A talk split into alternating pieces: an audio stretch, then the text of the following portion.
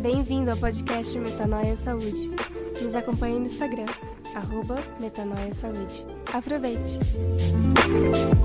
Shalom, eu sou o Dr. Alvin Marshall. E eu sou a Cristiana Toledo. Seja bem-vindo ao podcast Hábitos.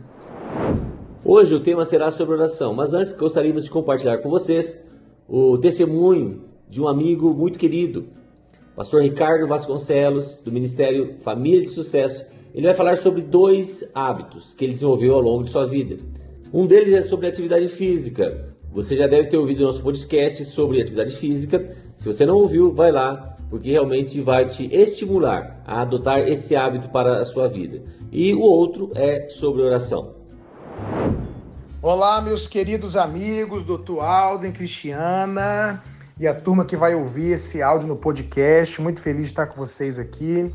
Gente, eu gostaria de falar sobre dois hábitos que eu acho extraordinários. Eu tive um grande privilégio, no início da minha fé, foi, veio às minhas mãos um livro do pastor Kenneth Reagan que falava sobre espírito, alma e corpo. E aquilo foi fundamental para a minha vida, porque eu entendi que alguém pode ter um grande desenvolvimento espiritual e não ter emocional, um grande desenvolvimento emocional e não ter físico e assim por diante.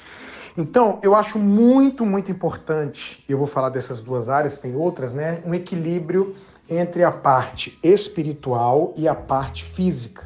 Saúde física, saúde emocional e saúde espiritual. Mas hoje eu quero me ater à espiritual e à física. Eu desenvolvi, tenho desenvolvido dois hábitos muito bons, que é o hábito da oração e o hábito do exercício físico. E o que eu posso trazer para vocês aqui, como uma dica para poder crescer, vencer nessa área, é que o grande segredo de desenvolver esses hábitos é nunca parar e sempre estabelecer um mínimo. Então, quando eu colocava metas altas demais e eu não alcançava essas metas diariamente, o que é muito raro alguém conseguir fazê-lo, a maioria dos seres humanos mortais como eu e você não consegue, eu acabava desistindo de alcançar a meta. Até que eu consegui colocar, implantar na minha alma, na minha cabeça o seguinte: qualquer coisa que eu fizer é melhor do que nada. Então, literalmente, se eu parar agora e fizer uma flexão, é melhor do que não ter feito nada. Se eu tiver 10 minutos de oração, é melhor do que não ter feito nada. E eu descobri através do exercício físico que o grande segredo não é a quantidade que você faz num dia, mas é a constância. Um pouquinho todo dia tem muito mais efeito do que muito num dia e nada no outro, no outro, no outro e depois muito. Então eu queria deixar para você que qualquer hábito que você queira desenvolver, primeiro você vai ter que ter constância, segundo você vai ter que colocar metas pequenas, é tipo assim, minha meta principal, o meu alvo é orar uma hora por dia, mas eu estabeleço que vou orar pelo menos 10 minutos. Então, no dia que eu não tiver vontade, no dia que tiver difícil, eu cumpro aquela meta e mantenho constância. E isso vai mudar a história da sua vida e com certeza gerar excelentes hábitos. O importante é não pare, não desista, continue, faça um pouquinho todo dia, dê um pequeno passo e você vai ver que à medida das semanas, meses e anos você vai estar muito, muito melhor e vai chegar longe e vai alcançar o seu objetivo. Eu espero ter ajudado. Grande abraço, Deus te abençoe e sucesso nos seus novos e bons hábitos. Deus não trabalha sob pressão quando nos esforçamos ou quando questionamos a sua demora, mas quando nós descansamos nele. Os ouvidos de Deus não são abalados pela forma que nós emitimos as nossas orações a Ele. É um equívoco pensar que somos nós quem damos o conteúdo da oração para Deus, que somos nós que montamos um cenário de uma oração eficaz. Pelo contrário, não é Deus que para para me ouvir, é eu que devo ficar em silêncio até eu ouvir a Deus. Sabemos que a oração não muda Deus, mas sim aquele que ora, não é mesmo?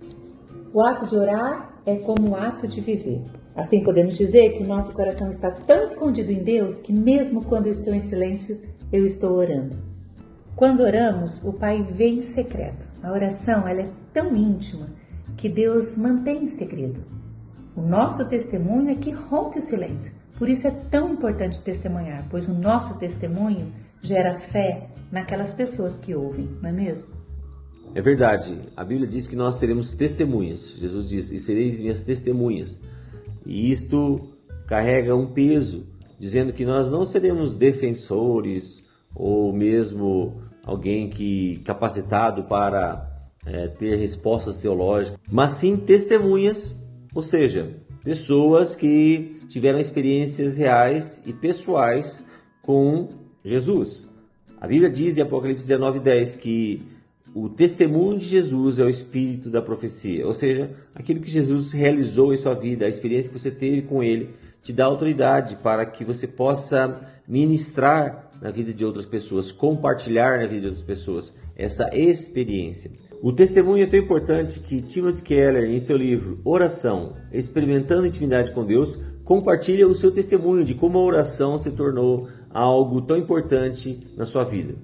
Ele relata que em 99, ele ministra um estudo sobre o livro de Salmos e ele viu como ele era raso o seu conhecimento sobre a oração, sobre aquilo que a oração prometia em relação ao que estava na palavra. E logo após uh, os eventos que aconteceram uh, nos Estados Unidos, né, do 11 de setembro de 2001, quando as, as torres gêmeas foram uh, derrubadas né, por aqueles aviões, aquele tentado terrorista, eles viviam um drama pessoal que estava desestruturando, derrubando toda a família. A sua esposa, Kate, estava lutando contra os efeitos da doença de Crohn. A doença de Crohn é uma doença autoimune que afeta os intestinos.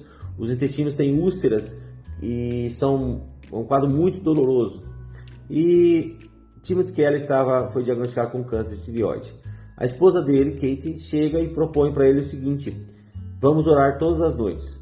E ele falou assim: todas as noites? E ela usa uma ilustração mostrando qual a importância do hábito de orar. Ela diz assim: Imagine que você recebeu o diagnóstico de uma enfermidade tão letal que o médico lhe deu poucas horas de vida, a menos que tome determinado remédio. Um comprimido toda noite antes de dormir. Imagine que ele lhe recomende não deixar de tomar o remédio uma noite sequer, senão poderá morrer. Você acha que se esqueceria de tomá-lo ou deixaria de tomá-lo algumas noites? Não, de forma nenhuma.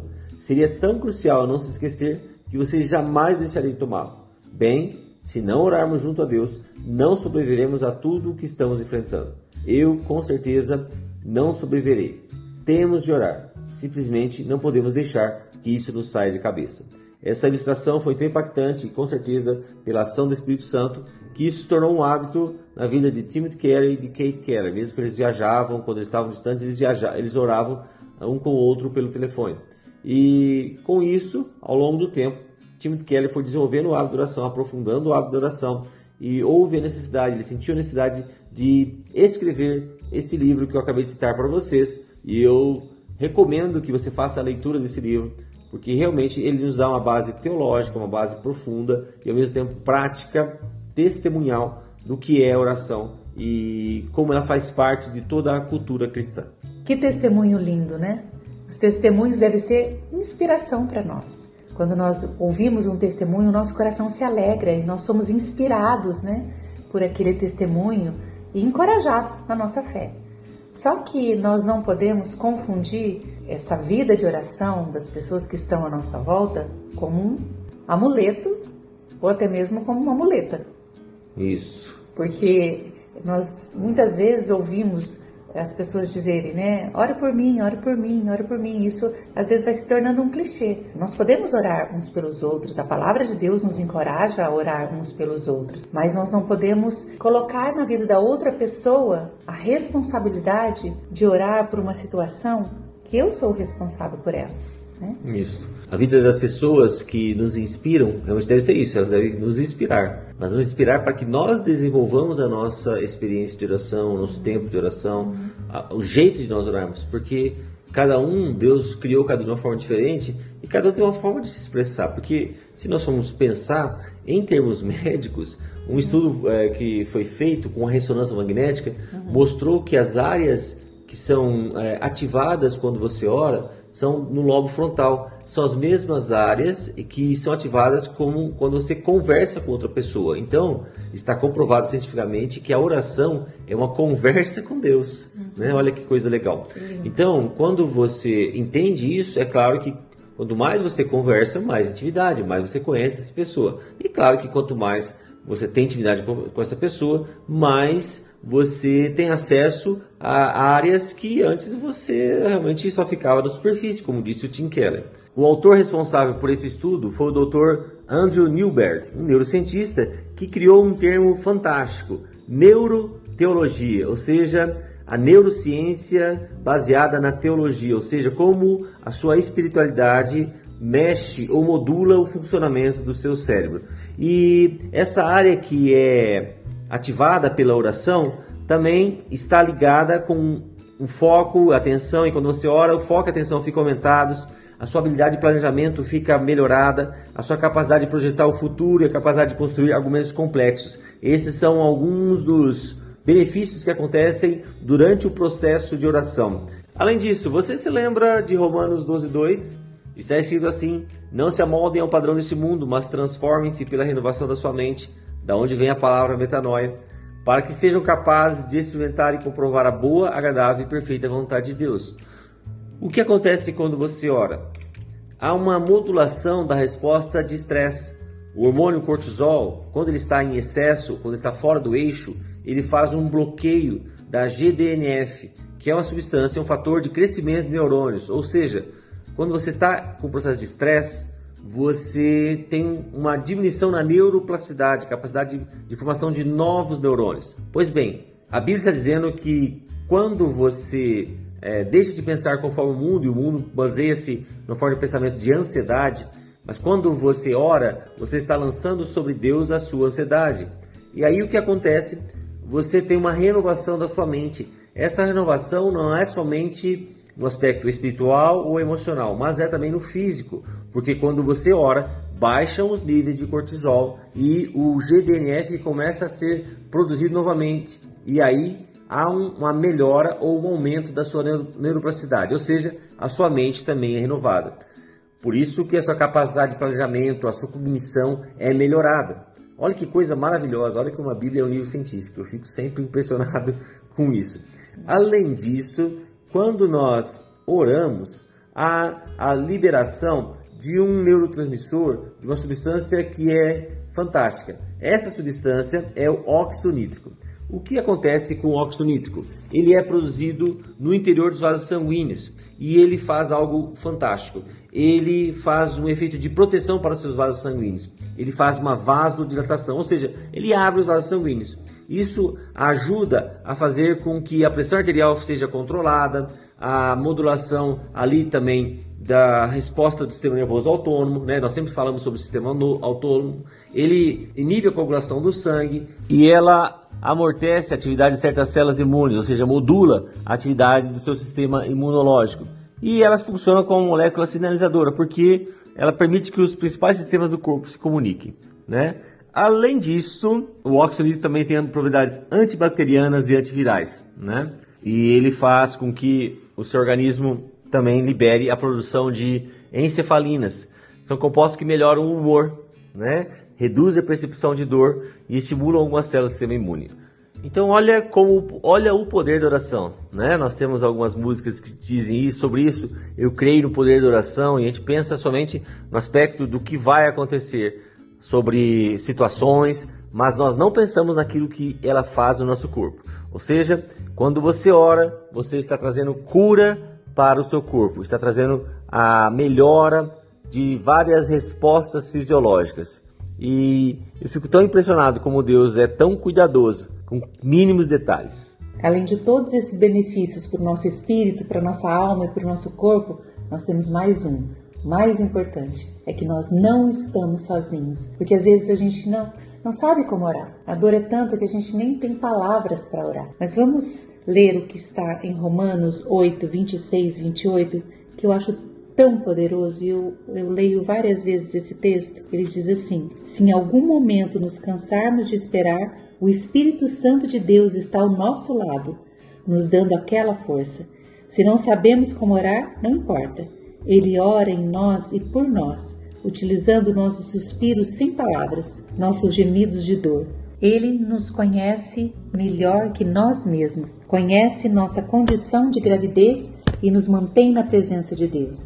Assim, podemos ter certeza de que cada detalhe em nossa vida de amor a Deus é transformado em algo muito bom.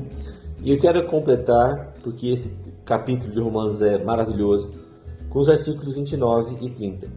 Deus sempre soube o que estava fazendo. Ele decidiu desde o princípio moldar a vida daqueles que o amam pelos mesmos padrões da vida do filho, pois o filho é o primeiro da fila, na humanidade que ele restaurou. Nele vemos a vida humana em sua forma original. Depois de decidir como seus filhos deveriam ser, Deus continuou convidando as pessoas, chamando-as pelo nome. Em seguida, ele as firmou numa sólida base, nele mesmo. Após ter feito tudo isso, ele permanece com essas pessoas até o fim, concluindo gloriosamente o que havia iniciado.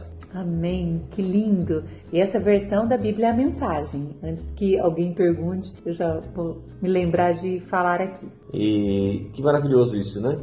A palavra de Jesus diz que eu estou convosco, estarei convosco todos os dias da sua vida até o final dos séculos, até o fim dos tempos. Essa passagem nós podemos ter a certeza que ela é presente e é real. Né? Então a Bíblia sempre confirma isso. Por isso que quando nós buscamos em oração quando nós entendemos aquilo que o tempo tão precioso que temos de oração. E eu quero só deixar uma, uma ressalva. A Bíblia diz também orai sem cessar, orai em todo o tempo. Ou seja, é, em qualquer lugar que você estiver, você, não, você pode ter, claro, seu momento de oração, seu lugar secreto de oração, seu quarto de oração. Né? Eu acho fantástico isso. Mas em qualquer momento, em qualquer situação, você pode estar lá conversando com o papai. Você pode estar falando com ele coisas do seu dia a dia, como você conversa com uma pessoa mesmo. Isso é, é o que eu acho o mais importante de você estar desenvolvendo. Uma atitude de intimidade. Claro, sempre com respeito, né? porque é, eu sempre falo, ele é o nosso pai. Nós temos que ao mesmo tempo amá-lo e respeitá-lo.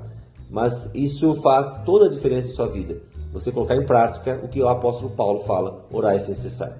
Bom, nosso podcast fica por aqui mas nós queremos encorajar você a estar conosco amanhã, onde nós iremos falar sobre um outro assunto, um novo hábito que talvez você possa inserir na sua vida.